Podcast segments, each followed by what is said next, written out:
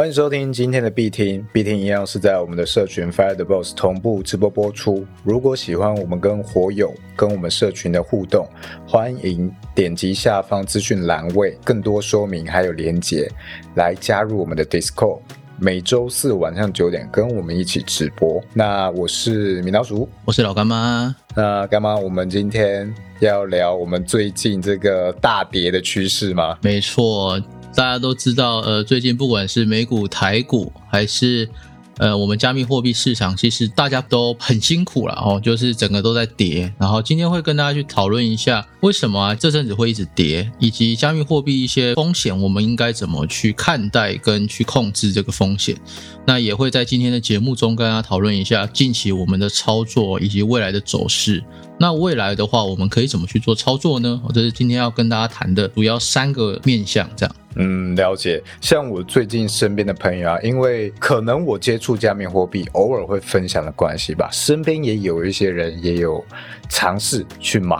那买的人，有些人是在两千多，有些人是在三千多，大部分都是今年买的啦。对，那就会有人因为这一波，他觉得很恐慌。嗯嗯。啊，他会觉得他自己好像很衰，好像买在一个高点。是，那干妈，你这种情况会跟他们怎么讲？我觉得投资人有一件事蛮有趣，也蛮好玩的，就是大部分投资人会觉得自己是一个价值投资人，觉得说我要布局三年五年啊，报一个长线，做一个大的波段趋势这样子。但今天发生暴跌的时候，会变成我这个趋势会让你成为短期投资。投机客，我觉得这件事有点奇怪了。像去年五月十九的时候，比特币暴跌六十二趴，那个时候我的朋友们有知道我在玩加密货币的，都纷纷跑来密我说：“哎，干嘛暴跌六十二趴？哎，那你是不是被套惨了？”然后我那时候就觉得说：“嗯，你觉得我是追高狗吗？还是我是怎么样？你怎么会觉得我是买在相对高点？对，因为我自己的习惯啊，只有暴跌的时候我会买币，就是没有暴跌之前。”呃，你爱怎么冲浪，你喜欢怎么追高，你们赚钱，你们赚了好几百趴，那都不关我的事情。我都只有在像最近这种行情大跌的时候。它跌得够低，我才会开始出手。这是我觉得我在市场上一个很有优势，而且是相对安全的一种做法。所以其实不管在什么标的，不管是美股、台股、加密货币，其实蕴含的风险都非常的大。像你在美股、台股、加密货币，你买在相对高点，你是不是要解套都没办法？像去年最高在六万八的时候，比特币在去年十一月左右，二零二一年十一月左右来到六万八。接近一个欧泰海，然后那在这个欧泰海的时候，很多人追高追进去，那时候也很多新闻报章杂志说，哎，我跟你们说哦，年底啊，我们的 Plan B 是什么？哦，就是比特币要上十万啦。那很多的短期投资人他就会进入一个很奇怪的心理，那我赶快进去，因为年底要上十万嘛。哦，你们就相信了新闻媒体的，可是新闻媒体其实有经过统计研究数据来说啊，有超过七成以上都有假新闻。哦，那你掌握这个数据，你怎么会这么轻信这一个年底上十万的新闻呢？应该要想的是，他到处去讲说年底上十万是不是要到货？包含一些像五月份嘛，像五月份为什么会大跌？其实很简单，我们也不用管它会不会大跌，我们只要知道一个原则就就好。哦，有一张图啊，是从一九一零年开始去做一个记录哦，他发现一九一零年到现在二零二二年啊。几乎每一年的五月份都会跌个十趴到三十趴，那六月份的时候很奇怪，也都会涨个十趴到三十趴，会反弹。所以其实，嗯。很多时候，这些数据都是帮助我们去对应，我们也不用去像我们未来节目要录一集是在讲投资不用猜对边的哦，我们要配合人的呼吸、人的行为去做市场。当大家恐慌的时候，应该才是会是我们买入的时候。那当大家疯魔追高，怕自己赚不到钱，觉得自己等不到比特币十万，而在六万八买入的时候，那个时候就是我们出场的。所以，如果你现在才要加入加密货币的人，你有听到我们今天这一集的人哦，最近不管是台股、美股还是币圈，都是一个处于相对低点，这时候应该才是价值投资人要买币的时候，而不是涨回去的时候才买。比较细节的操作，待会我再跟大家去做解释。这样对。那像很多人，无论你有没有经过投资进入投资市场，我们大部分的人都有读过巴菲特相关的一些概念。那他大家最提倡就是哦。它一个股票，它就是看它长远的价值。我们讲价值投资嘛，哦，是看它长久未来的价格。那为什么你到了币圈，你就变成了一个短线炒币仔了呢？当初我们在外面都讲的头头是道，结果哎，很多人一进到币圈就开始怕这个怕那个，一下跌就哇我要逃啦什么的。又或者是你明明就是一个长线交易者。结果你一开始玩合约之后，哎，你又变成了赌徒，你变成短期赌徒，哇，猜正面猜反面，撸一下，大笔资金进入，好爽。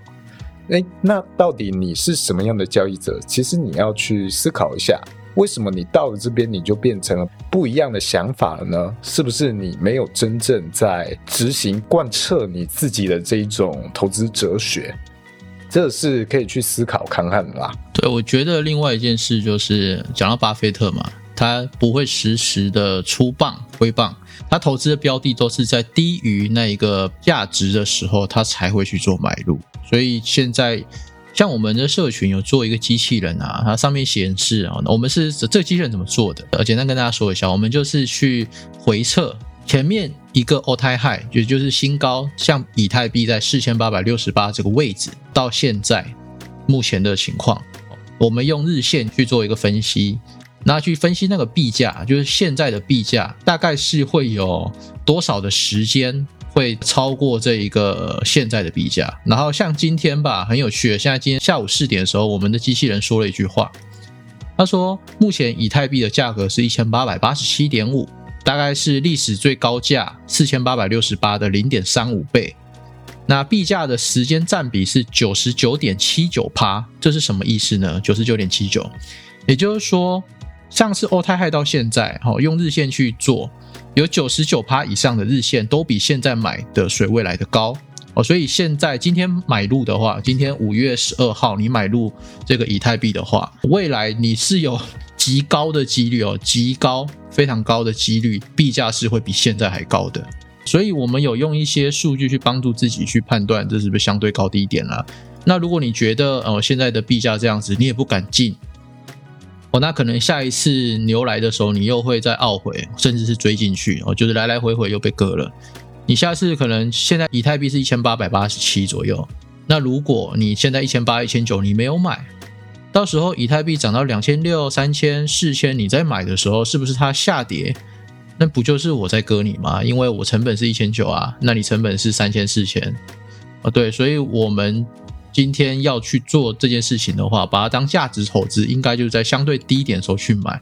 所以干妈的投资一个哲学就是，我永远哦，永远就是买了币之后，几乎全仓就是放着，然后等它上去再卖掉。那等它上去的这段时间。就是我套现期，所以我跟一般人的做法是反着做的。今天暴跌的时候我再买入，那等到上涨的时候我才会卖出。嗯，很多一般的新手都是不会管说现在币价高或低，我现在就是要买哦，没买到币就觉得赚不到哦，所以你就被 formal 了。所以不管币价是两千、两千五、三千、四千，你都会想买，因为你会觉得还会走上去。那这时候你买了，可能就被套了。所以有时候善用一些工具或是一些方法去帮助自己判断，会成为一个比较理性的投资人啊。我都自己自嘲，我自己是一个圈外仔，我我不是在加密货币的人，因为我持有的现货非常非常少，而且像去年玩完所有的投资项目标的之后啊，我所有的持币我只有两个币，一个是美金，一个是以太币，我没有其他的小币。因为像这一轮暴跌，很多人小币的惨况，大家应该会感觉得到。像我们的社群有一些火友啊，就是可能第一次刚接触加密货币，然后对于币种还没有那么熟悉。那有些人可能去误触了一些小币，像是 Luna 币或者是 Near，都是公链的币。我觉得啊，公链走势很强啊，公链也是未来的发展趋势。那你去买入之后，在这一次连带跳水、集体跳水的情况下，像 Luna 这个币，它从一个月前最高点是一百一、一百二左右，一颗的 Luna 是一百一到一百二美金。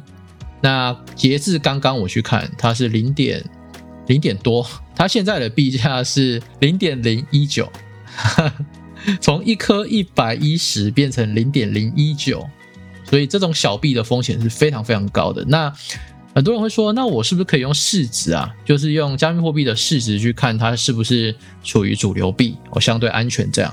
哦，对不起，因为市值前十名除了比特币跟以太币永远站在一二名之外，第三名到第十名，甚至第三名到第一百名哦，里面很多币都会换位置，市值都会往下走，甚至是一去不回来，就永远不会再回来了。我想很多币都是这样啦。Luna 之前最高市值有排到第几啊？我记得它市值之前也蛮高的、Luna，哎，我这我没有关切，但是应该前二十是有的，照它的那个量。对啊，这边有没有火友知道 Luna 之前市值最高大概有排到第几名？有没有人知道啊？这边也顺便来查一下，它现在市值排名一百七十八，哎，现在一百七十八。我我现在去那个 Coin Market Cap 上面看，它是一百七十八名。哦，有人说 UST 之前稳定币是在第四，哦，我看了一下它市值，哎，它的市值在最近吧，撤走了八十一趴，哎，你能想象吗？你买的股票有八十一趴的资金被撤走了，它现在的市值只有一亿美元，哦，当时好像是三五亿吧，还是三十五亿，我有点忘记了，当时市值是非常高的，但现在只剩下一亿美元。哦，刚刚维军说好像是十名以内，然后猫董说好像最高八到九，我也印象中他好像市值有走进前十过，所以哇，它这一个这么大的，你看加密货币这么大，排名前十的项目，或者你以圈外人的理解来讲，排名前十的一个公司或股票好了，它是有可能瞬间消失的、哦，所以除了这个比特币跟以太币以外的。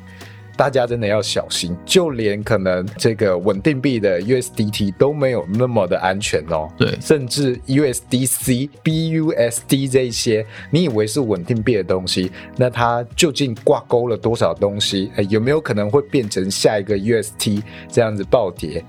你还是要留意一下，不要那么的放心。对，然后像我们火友有讲到，像 Luna 这种公链的币啊都暴跌，那平台币啊，像币安的 BNB，还有 FTX 交易所的 FTT，这些币安全吗？我的认为是世界上主流的加密货币交易所，像第一名、第二名就是币安跟 FTX 嘛，他们因为有很多的活动。会吸引大部分的用户会把这个流动性给锁起来，可能会锁个一年到三年，所以这种币它相对于在市场大行情来的时候，单边大行情下跌的时候，它会比较稳健一点，但是也不会好到哪里去了，因为还是有人是没有锁着的嘛，所以可能也是会跌个很蛮多的，但是不会比这一些小市值的币来的多，至少它不会蒸发。简单来讲是这样子。对啊，那像刚刚也有这个火友说，他 Luna 他买了十 U，买了十美金当抽一个彩券。其实这就是我们以前在玩这个土狗币，无论我们讲这种鱿鱼币呀、还是什么，反正就是看起来很垃圾的东西，我们也许就会丢个十 U、二十 U，对抽抽看这个奖券的概念。我们不会因为它曾经那么大。然后它跌到谷底的时候说：“好，我现在是价值投资，我投个把我的身家都压进去，不会有这种事。不会，但你要抽张彩券，然后小小一点钱，抽个这个乐透是可以试试看的吧？像昨天吧，昨天 Luna 很多人在做空，然后晚上的时候它最低有下探到零点四块美元，然后就暴拉，后来做空的情绪太高涨，暴拉三四块吧，就是从零点四变成四块钱，涨了快十倍。那如果你在零点四空下去的人，你就死去了。那你在零点四如果有买十块美金的人哦，可能就会暴富个变成一百美金嘛。然后它跑到四块美元的时候，到今天呢、现在变多少？零点零一六嘛，还是零点零多？反正就是又暴跌了九成六这样子。所以我觉得蛮好笑的啦。这东西就是，呃，很多币它在死亡之前都会这种反弹一次，昙花一现，射完就没了，射完之后就急速的进入死亡螺旋，一路的往下走。因为昨天还是有交易量，因为下跌的太快了，所以那时候会有些人想要救，也会有有些人会做投机短期投机客，他在像零点四这种位置买入个抽奖券，我看能不能往上抽，那爆了也没差。对啊。那像今天群主啊，刚好有群友问到这个老 K，他在问这个目前下跌的趋势，对，他很犹豫，究竟要不要把他剩下五十趴的这个美股转移到加密货币这个领域。他原本应该主要是台美股的，然后他大概五十 percent，他把它移到了加密货币市场。然后去刷这个网格。那最近因为大跌行情嘛，它可能破底了，它没有这个太多的资金去继续买入。那他在犹豫这件事情，但是他又不像可能曾经走过过去他这个暴跌在上涨的人，他有那么多的信心。这件事让他很犹豫，像。干妈，你有没有任何可以给他一些建议或定海神针的，可以去试着说服他？试着说服他哦，还是就不说服，就是比较佛系，你就是经历过这一轮，看看很多事情，我觉得说服没有什么意义啦，因为有经历过，你才会知道他长什么样子。就像有去看过哈哈镜，才会知道自己呃长了这个样子；有用过那种完美镜，才知道哦，原来。脚这么长，可能不是真实的哦。真实的样貌是会浮现在这个符合价值的地方。那现在整体行情都是低于这个市场的真实价值。像台股、美股哦，它像老 K 是在美股嘛？那美股的解套时间有以太币来的快吗？例如美股暴跌了十趴，它十趴反弹上去可能要半年。那如果你今天美股已经被割了十趴哦，一百块变九十块，那你割肉出场。把九十块投入在加密货币市场里的话，这个十趴需要很久吗？哦，这是我们要去思考的问题。关于这个解套的问题，也可以参考我们前几集有讲到的部分内容。就是我们如果用解套的时间去看风险的话，好像加密货币的风险比较低耶。哦，这是大家去思考的啦。所以如果你在美股被割了，哦，那你止损跑过来加密货币，或许很快哦，在这种低迷的行情，很快就会走上去。那会犹豫的话，哦，我觉得这是一件好事情诶。会犹豫代表什么？代表大家突然出现共识了嘛？你从三千跌到两千四的时候，你不会犹豫要不要买，因为你会买。但从两千四跌到一千七的时候，像今天五月十二号的下午，有跌到一千七，那你跌到一千七的时候，大家会开始犹豫到底要买，代表什么？代表大家已经开始恐慌了。哦，所有的牛市开始之前都有一个很奇妙的特征，大家可以去记住这个特征。当大家都说完蛋了，跌到爆了，很恐慌了，哦，这时候牛市就来了。过去的三轮牛市都是这样子做的啊，就是比特币带领的牛市，都是在大家把筹码抛到不行的时候，迎来了新的牛市以及新的欧泰海。那像现在，如果你还没有恐慌的话，代表可能不够低。那如果已经犹豫，我到底要不要加仓啊？开始有点觉得危险的时候，那个地方差不多就是要反弹的时候了！所以我们可以用自己的心理去衡量。那我自己的话，像以太币，我一千七百美元开始我会出手，像今天就有买到，有捡到一些钱。今天下午做了四十九分钟的那个合约单，赚了一些钱啊，真爽！因为我觉得这个是一个昙花一现，因为今天下午是属于急跌的状态啦。就是今天市场突然从两千两千一左右吧，哦杀到一个一千七百，这时候它急杀了十趴以上，哦非常快哦，半小时之内就杀十趴。这个时候它会有一个非常短期的一个昙花一现会往上走，而且预估是在一两小时内会发生。于是我就开了多单，然后就往上走了，往上走之后我就平掉了，平掉之后它又往下走了，哦真舒服。就是做一个短线，所以，所以我虽然是一个暴跌才买的，但是我不会说暴跌我就买了就握着握很久，哦，这真的是太浪费复利的时间了。所以，例如你有一百万，那你今天可以拿这一万块去做我，我像我今天下午遇到暴跌的这种超短线是非常可以的，哦，一次赚个十趴二十趴，其实就很舒服。你是拿多少仓位再去做合约？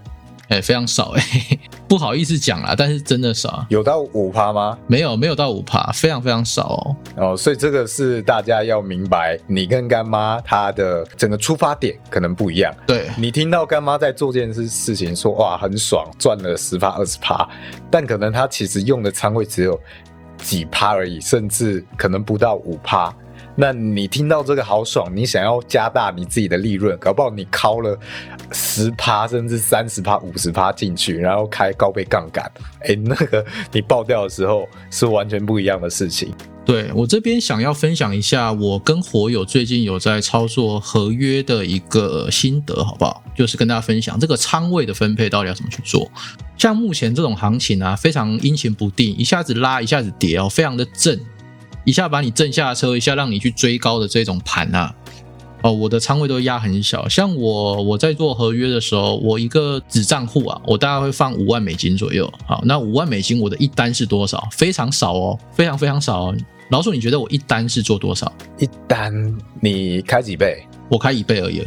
开一倍，我猜。对我没有开高倍哦。五千？五千美金吗？呃，那你是不是走十次就没了？对。对你加仓十次就五万美金就打完了嘛？对，我大概会让自己可以打五十次以上，大概是这样子。所以你大概只用一千而已，一千不到啊，一千不到，嗯。而且我是属于我是用马丁的策略去加仓的。我在操作这个合约的时候，第一我不会开高倍杠杆，至少不会超过两倍，我基本上是一倍啦。为什么要用这个合约去做，而不是买现货？我跟大家解释一下好了。假设今天你有一个低成本的以太币。跟一个你是用美金本位去做合约，它会发生一个不同的现象哦。今天老鼠你用一万美金去开合约，那你的成本是多少？一万美元去开合约，几倍的成本？你说一倍吗？对啊。哎，这题我不知道哎，因为我对合约没有那么熟。就一万美元啊？对啊，就是就是一万美元，不是吗？我我觉得你的标准差要负三哦，所以我才问你嘛。对啊，我是觉得有点疑问，我以为会有，但我知道它是会有那个资金费率的差异，因为会有做多付钱还是这个做空付钱。没有啦，你的成本就是一万美元嘛，你去开仓，不管你分什么仓，你的这个子账户成本就是一万嘛。对。好，那我再问下一个问题，那如果你的以太币的成本价是一千，那你有十颗，那现在现价是两千。你要成本一万美元的话，你需要放几颗以太币？放五颗嘛，对不对？嗯，对，对。那你的成本是一万吗？不是哦，你的成本是五千哦。有懂这个明白吗？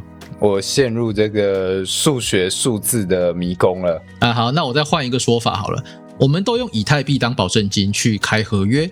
好，那今天你的以太币的成本？是一千美元时候买入的，好，那你现在要去开合约，那你有十颗，你现在去开，是不是成本就是一万，等于这十颗以太币嘛？对。那如果以太币涨到两千的时候，你的成本是不是还是一万？嗯，对。但是你有十颗以太币，它现在的价值等于两万美金啊，那你是不是可以白嫖一万美元的保证金？对，对，所以这样你的成本是五千，啊，成本是一万，但是你的另外一万是嫖来的。哦，所以这个时候，如果你用你的低成本的筹码以太币去当做这一个保证金的话，那你就可以白嫖这个钱。嗯，是。现在是大家，我们的火友说讲人话，大家懂了吧？懂了没？懂了没？维军说他懂了，我们请维军来解释。所以，为什么我要开合约哦？就是因为我用低成本的保证金去开的话，我不用持有现货的美元去做合约啊。我的现货的美元可以去做其他事情呢，对，所以我等于是可以白嫖这件事情啊。但风险就是，如果你往下，结果破了那个强平的话，哎，那可能就会需要付出更多的成本。所以我在开这合约，为什么我让它是开一倍的？因为强评价非常的低。像我开以太币的强评价吧，它的强评价跟我写九块美元，你觉得以太币会到九块美元吗？对，除非他今天像 Luna 一样啊，但是基本上是没有这个可能性的。对，所以我们今天用这一个低成本哦，要讲重点来了，低成本。你用低成本的主流币去当做保证金的时候，基本上你在做合约的时候，一被开多或开空，其实你本身的风险非常低，因为你可以输的扣打很多。假设今天我们刚刚成本你是拿一万美元去做嘛，那你输了二十趴。两千美元是不是就真真实实输了两千块美元？对。但是你用这个低成本一万美元的以太币，今天只要拿五颗去洗，那输了二十趴，你的成本不是输两千哦，你的成本其实还没有亏哦。哦，这样有明白吗？有没有发现一件神奇的事情？但这个稍微进阶一点，这可能没有到那么适合新手去玩。对，也就是说，你的现货的成本不会变。但是因为那个溢价，让你去开合约的时候胜率更高了一点，你可以去嫖这一个，这样子就变成我的现货还在，我还可以用现货当保证金去抵押，再去多赚这个合约的钱，等于是我两边赚。但是我要强调一件事情，你不能把这个仓位拉到满哦，绝对不要，因为你拉到满会爆掉。为什么？假设你今天有十颗以太币，好，那你做多十颗以太币。那当今天以太币它下跌的时候，它的强平价会往上拉，所以你的强平价就会变高。那这个时候你就很容易爆仓，所以你最后你的本金就会不见。所以我们在做，像我自己在做这个的时候，我把以太币丢进去，大概等值五万美元的以太币的时候，我大概一次就是做个几百美元往上走，就是一直加仓嘛。那最后最后我只会做大概，假设我丢二十颗进去好了，我最多只会做到大概八颗左右，我不会做到满仓十颗、二十颗这个地方，因为在往上走再加仓的话，会导致你哦这个持仓的成本是会风险会变很高。所以我用这种现货去做保证金去开一倍合约的时候，我大概只会用四成吧，最多就是买到四成。但是这个四成可以足够扩大我的利润啊，因为我十颗我可以买四颗去做这一个合约嘛。那我这四颗是不是等于是白嫖来的？那这四颗如果赚钱的话，等于是我多赚的啊。啊，这今天是给大家一个数学课，但这个算是合约里面应该算最低风险的一种操作了吧？对，所以我可以用现货当保证金，然后用这种加码永续合约的方式去增加我的获利，这样我就可以有现货，让现货的资金运用率变高，去赚到这一个短期的震荡。赞。当然，我们这个社群其实是基本上很少会去讲合约的东西。因为新手比较多嘛，对，那刚刚这个已经算是你对于这些基本的概念啊、操作，你都比较有观念，然后你真的想要进阶去玩合约的话，可以去参考看看。不然一般的话，我们相关的这种进阶操作啊，都是有一个专门的群去锁起来，只有特定的人去讨论去看，因为怕新手看到这些东西会非常的 formal 哦，就是他会非常跃跃欲试，想要去玩。对，最怕的就是新手玩了。合约赚到钱了，然后他开始开更高倍率的杠杆。哦，因为那个东西很像，我觉得很像那个我们以前玩 B N 叉的魔法屋，你会觉得哇，我这个点下去，我去赌它是正面反面。哦，赚了这个二十趴，然后我试着再赌下去，看它会不会变四十趴，有点像那个会会有一种真的很像赌博的感觉，你会一直有赚就会想要赌下去。那其实最怕的就是这一点，你还不知道你亏的程度会亏到什么样子的时候，你就试着去想要敲起更高倍率的这个利润，这个是合约在新手最怕的东西。所以，如果干妈你在现在不要用合约操作的话，你会比较推荐大家怎么样去分配现在的操作策略嘞？现在也没有人敢保证跌到哪里嘛，对，那涨到哪里也不知道。会不会什么时候明天突然拉一大根就上去了到牛市？对，因为像现在你看有有一些人在喊说他可能会因为没有支撑了嘛，对，那他可能会跌到可能比特币一万三之类的，有人这样喊，还有以太七百。对对对，有人这样喊嘛，但是哎，你还是很难预计说，如果美股那边呢，它突然状况改变，会不会带动一些其他的因素？这些其实也蛮难说的。那我的话，假设我美股要止损，我会把美股的钱拿来加密货币，但是我不会买。那我会怎么买呢？我可能会用定期定额的方式，或者是再等它继续跌再买。我我会这样子做啦，就是我不会，例如我现在有一百万，从美股割肉有一百万。我不会当下哦，马上转过来加密货币，也不管价位，就马上一百万 all in 进去。我不会这么这样子做。我可能每天就会开定期定额机器人，每天买个一万块、两万块的台币，哦，这样继续一路买哦，用三五十天，用两个月左右把这个筹码买完，这样子可能会是一个比较健康也没有压力的方式。那如果你本身就在加密货币里，而且你有多余的筹码的时候怎么办呢？就是要看你怎么选了嘛。就是这智力测验，你觉得它往下走，那你就下去再买；你觉得它往上走，那你就现在买。哦，这个真的是没有人可以预测的准。那最有效的办法就是分仓啦，就是下去一点你就接一点，下去一点再接一点。但是每次的接就不要接太多，因为你接太多的话，也有可能会一路往下跌，然后最后你全部被套在半山腰。哦，这是有可能走的，所以分仓的去买是比较健康了。当然，这个山腰也是其实蛮低的，很对，很快应该会有机会再让你解套，因为现在其实已经是一年以来的甚至最低点、最低点了。哦，再下去的话。你的解套时间其实应该也会蛮快的。你无论现在买还是未来跌了很多再继续买，其实就是我们会觉得是赚多赚少的差别啦。因为我们偏向左侧交易者嘛。对对对，啊，那就是赚多和赚少。那当然你可能是圈外仔，刚要进来你就想说我要 all in，有可能它继续下跌，你会觉得心痛啊，好懊悔啊什么的，也不用太担心啊。你很快还是可以赚回来。比较好的方式还是你去分批买，这样可能是比较稳健一点。然后，也许你在现实生活中，哎，试着有多稳定一点的这个收入来源，那你就可以，哎，今天这一批收入你一部分拿来，好，你再买一批，哎，下个月有收入再来买一批。但可能你等不到下个月了，下个月搞不好那个行情又不一样了。对，哎，我这边来讲件事好先好不好？就是，哎，我们现在的观众现在有九十二位，哇！我刚刚最高好像看到有九十三，哇，哦，太嗨了！我们其实这个直播收听蛮高的，对对对，之前最高好像六十几啊。我印象中，对六十几，今天到九十几位。我接下来想跟大家来讨论一件事情呢，是我今天早上跟我的火友机器猫在做讨论，然后我跟他聊了快一个小时，哦，然后有总结一些看法，我想分享给大家。呃，我们这边先前情提要一下，好，机器猫它是一个非常资深的交易员，就这样，你不用关麦克风。哦，你你怎么知道我关麦克风？我听得到声音啊。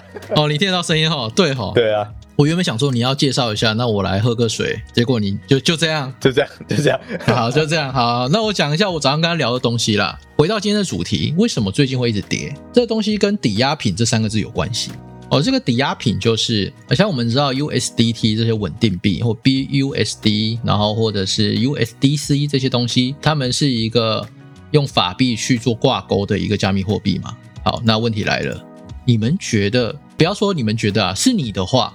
哦，你要用一块美元才能发行一块的加密货币稳定币 USDT，你会这么老实丢一块去换一块吗？你会吗？我不觉得，绝对是不会的。那今天的呃业界也是嘛，今天这些传统金融的人他去发行这东西，他最好会给你发行一千一千亿美元，就给你储备一千亿美元等着你换哦，才不会呢。哦，那他会做什么事情呢？就是。到处去贷款或是抵押嘛，哦，用他的资产去做抵押，那这时候会发生一件事情，所以这一个钱是哪来的？他跟一些大的机构或国家或者是一些高利贷之类的，反正就是这个钱不是他自己的，是抵押品、抵押借来的。好，那有趣的事情来喽，有没有听过次级贷啊，或者是贷中贷啊这些东西之类的？有，大家有听过吗？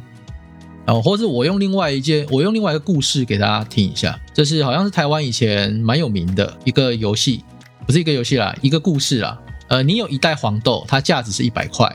哦，你去找 A 公司贷款，哦，用这一百块的黄豆，等值一百块的黄豆去跟他借贷七十块，再去第二家 B 公司去借贷五十块，再去第三家 C 公司借贷三十块，这样你拿了很多钱，对不对？那你再把这些借来的钱拿去抵押，再去发行你这一个加密货币稳定币。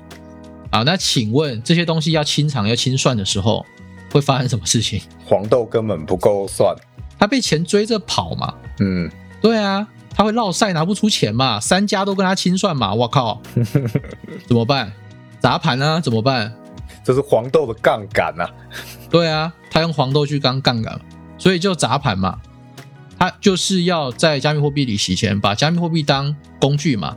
他周转不灵啊，他当然是要用合约上下去报你的钱啊，配合交易所啊，交易所跟他配合去赚这个钱。那交易所可能会有一些分润之类的。那他们赚到这个钱，把合约用户的钱都洗掉，做空的、做多的、高倍杠杆的全部给我去死。哦，保证金收一收之后再转出去，这个地方可以从什么地方去证实呢？哦，我今天早上跟机器猫在聊这件事情的时候，我查了一下链上数据，在币安全世界最大的加密货币交易所上面，它显示交易对资金交易量最大的竟然是 BUSD 跟 USDT。哦，这代表什么？这个这个代表他今天拿这个钱去做合约，洗完钱之后换成 USDT，再去换成 USD 出去。可能是这样子做，或者是换成 USDT 拿去清偿这个钱，所以得到一个结论就是，他先进场大量资金去报了空单或报了多单之后，再把这个爆仓的钱再换回 USDT 再出场。所以今天哦，这这七天的交易量，会发现进进出出这个钱金流啊很奇怪，大笔资金进去没多久又出去，然后又再进去又再出来，它就这样进进出出的。他在套利加密货币窄门的钱哦，类似这个样子。所以为什么最近会一直跌？因为就是面临这些可能要清偿的一些风险哦，这些代中贷、次级贷是不能爆掉，只要有人爆掉了，有交易所或机构爆掉了哦，那可能就会落赛。那为什么大家会想要做这个，或者是说国家级的资金为什么要来做这件事情呢？我我相信啊，国家级的资金其实也看加密货币的交易所不爽很久了。他趁这一波行情，把一些杠杆开太高的交易所给搞掉。像我们知道的 OKEX，它哦前两天的爆仓量八十六趴吧，已经快濒临。不行了哦，这就是一个非常高风险的。这也是我们为什么我们节目一直强调啊，我们的资金要放在数一数二的加密货币交易所，不要去放什么五十名之外的交易所，它有没有被其他机构给吞掉，你都不知道。那假设它今天被其他交易所吞掉，给清算了，那你的钱在里面，你觉得你拿得出来吗？哦，这是非常可怕的哦。而且其实一直都有交易所来找我们合作，但我们到目前都还没有答应任何一家。前五十名的交易所其实就有很多来问了，有十八名的啊。对啊，其实你只要呃稍微社群经营的还 OK，那就会陆续有这样的合作来问你，你不愁这些合作的询问啊。但真的要很小心，你看到其实当初就会有一些有来询问的哦，甚至他可能是主打合约为主的，因为。如果在前几大交易所以外的话，他们大概会各自打不同的特色，跟市场做一点差异化。它要有一项特别强的产品去吸引大家用它的交易所。那有一些它可能就会主打是可能合约相关的。诶，那在这一波下跌的时候，他们就被爆得很严重。哦，那就岌岌可危啊！所以现在就是这些交易所或者机构，他们的杠杆哦，由这些玩合约的人去清场哦，帮忙还债哦，真的是不错的运动。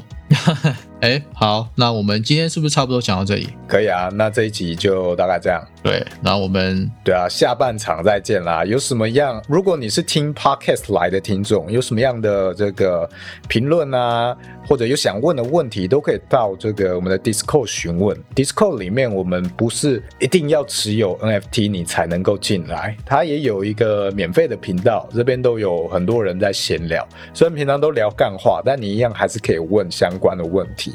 Podcast 听到什么或 IG 看了什么你不太清楚的，都可以来问，大概是这样啦。好，那我们就下集见，下集见。